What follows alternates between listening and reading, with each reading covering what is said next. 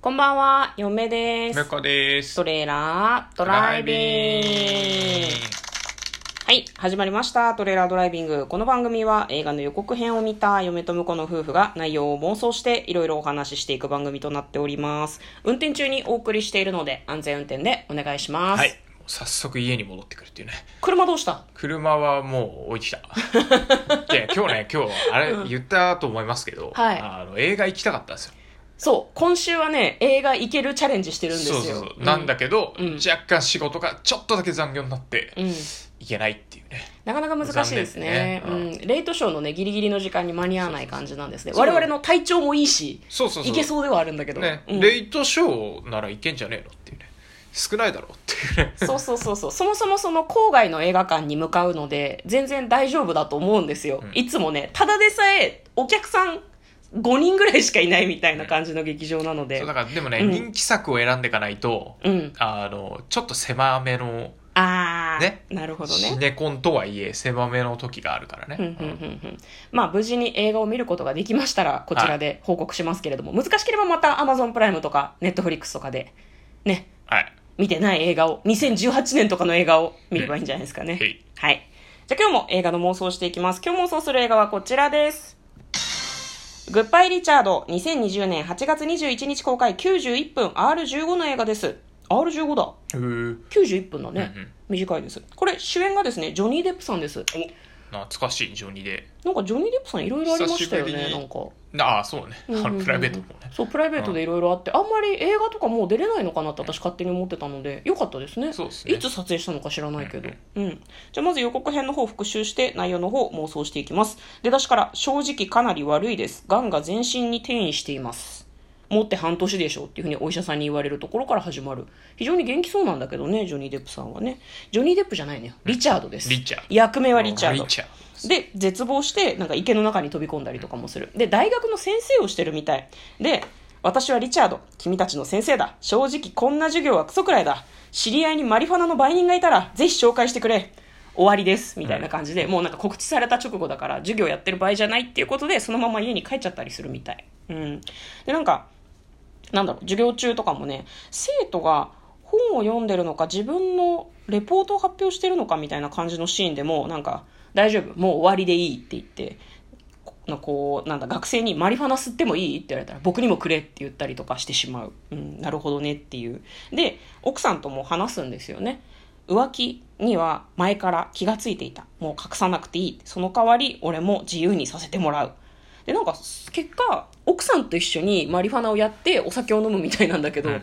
なんかどうなんだろうね。あんまり夫婦関係で会話とかがなかったけれども病気をきっかけに関係が修復するみたいな感じなのかしら。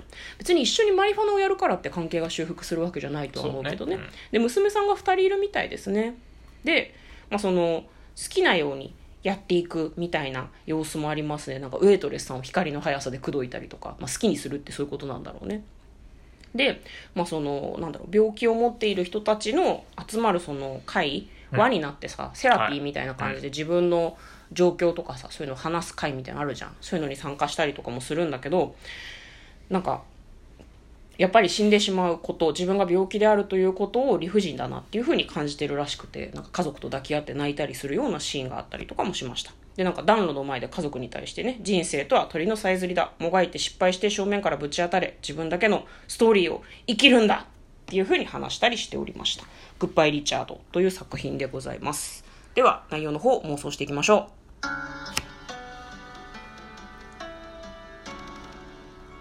トレイラードライビング。はいということでね。う今ね手がうん。あのなんだろうテーブルにくっついててペターっていう音が多分入ってたと思う。わかんないけど。そういうことが時々ありますよね。はい、じゃあ内容を妄想したいんですけどなんか死んじゃうんかね？いや死ぬでしょ。えそりゃ死ぬでしょ。じゃあマリファナもさ、うん。あのーあれだから痛み止めでしょ？痛み止めだからね、うん。病院から処方してもらえるでしょでも。まあ本来はね。だけど、うんあの入院したりとかしないといけないから。ああなるほでど、ね、ああの、量も気をつけないといけないけど、もう死ぬんだと病院もいいよっていう感じなんじゃないかな、まあ州によってはね合法なところもあるみたいですから、うん。確かにね。アメリカはマリファナを食べたりする場所もあるらしいですからね。合法な州だったらいいかもしれないね。なんかこういう系の話だとさ至難エンディングを私たち妄想しがちじゃない、うん。自由に生きている間になんかこう復活するみたいな、いやでもね、今回はなんか予告編から感じうる限り死なねえな、あし死ん死なねえ結末はねえなっていう感じ。ああそうか、ねなんかじゃあ家族の絆を確かめて生徒たちにもいろいろ言いたいことを言って死んでしまうんですかね。そうね、まあ、好きなことやってやりたいことやって、まあまあ今までね我慢してなかったこととかね、そういう意味だとつまんねえ生徒のレポートを聞いているのは時間の無駄と判断されたんだろうね多分ね、一応一応先生だからね、うん。いやでも先生もさうん。別にあのいいレポートならいつまでも聞いてるだろうけどつまんないレポートは早めに切り上げたいわけじゃん。まあ確かにね。やっぱどう考えても。そうだね、そこに時間使うよりは、お前全然ダメだから、こういうとこ直してもう一回書いてこいって言った方がためになる可能性はあるわけじゃん。逆に今まで真剣に指導してなかったかもしれないね,、まあそうね。聞いて、ううん。ん、悪くないと思うぐらいのことしか言ってなかったけど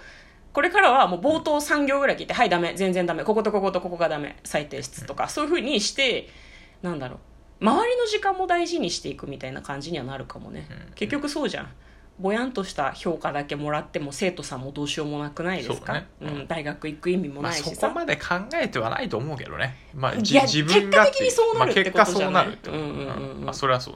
多分ね、まあ、だから家族とも多分おざなりにやってきたんじゃないのか多分50代ぐらいだと思うんだけどいや、どうだろうな。おざなりってほどでもないんじゃないの？実は。いや全員がおざなりにしてたんだと思うよ家族の関係をあ家族奥さんもそうだし子供たちも帰っておざこなないりって言っしてもやっぱこう、うん家族でもさ、うんあれじゃん、なんかわざわざ言うかな、これとか。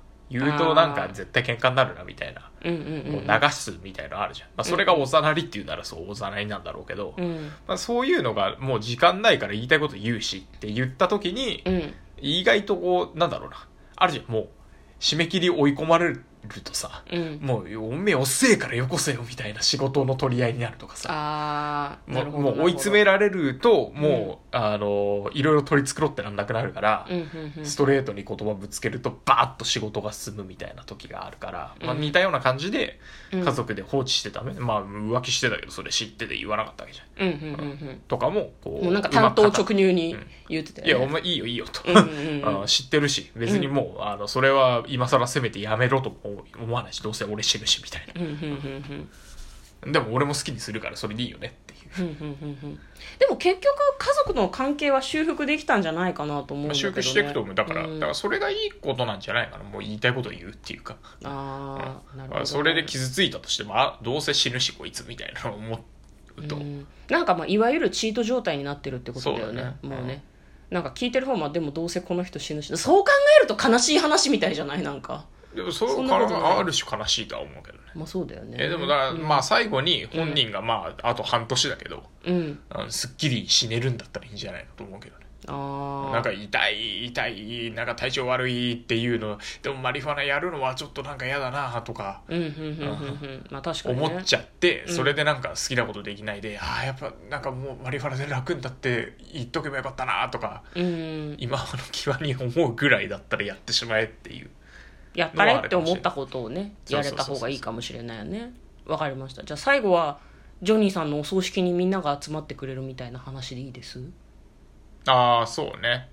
まあないしお墓のまあおお墓の前お墓のな映像ぐらいじゃない、うん。なんかそんな締めっぽい感じにしなさそうな気がするよね。うん。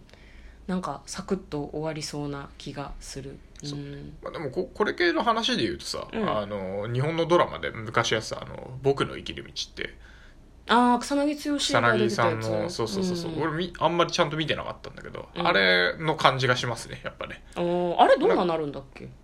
あれ死ぬよ。いや知ってっけどさ。あれもなんか余命を知ってて余命知ったからまあ生きていくみたいな感じだっけ、そう。だけど学校の先生だったよね。そう学校の先生だった、だけどなんかす好きに生きていくの中にはうん。どっちかっていうと今までこうなんていうの？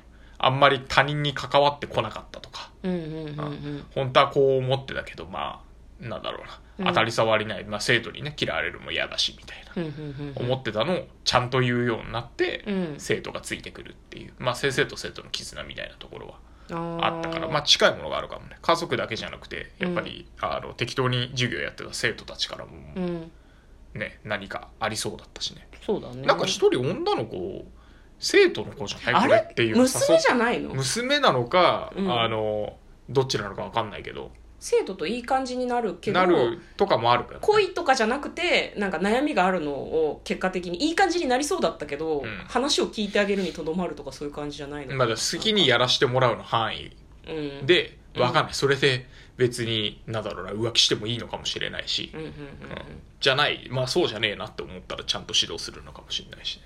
なるほど。いやだからなんかこれはでもん見たらしんみりこういい映画だなっていう感じがするねやっぱね。多分ね、ん。でもね人生はクソったれって言ってたから、多分その周りのジョニー・デップは変わるけど周りの人たちはそんなに大幅にすぐには周りの人は死ぬわけじゃないからね、まあ変わらなくって、ねうん、っていうところでジョニー・デップがはあってなるみたいなシーンも結構あるんじゃないかなとは思いますけどねいいですかねじゃあそれで。ははいい、じゃあ簡単にストーリーを読んでまいります。ジョニー・デップが主演を務め、余命180日の大学教授が残された時間をありのままに生きることで人生の愛おしさを見出していく姿をユーモラスに描いたヒューマンドラマ。美しい妻や素直な娘と何不自由ない暮らしを送る大学教授リチャードは、医師から突然の余命宣告を受ける。追い打ちをかけるように妻から不倫を告白され、死を前に怖いものなしとなった彼は、残りの人生を自分のために謳歌することを決意。ルールや立場に縛られない新しい生き方は、これまでにない喜びをリチャードに与え、そんな彼の自由な言動は周囲にも影響を及ぼしていくが。なるほど。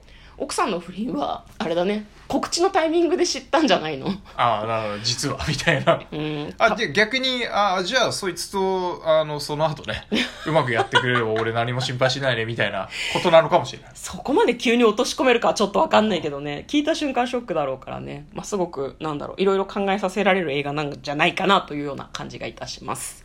ということで、嫁とこのトレーラー、ドライビング、まったねー。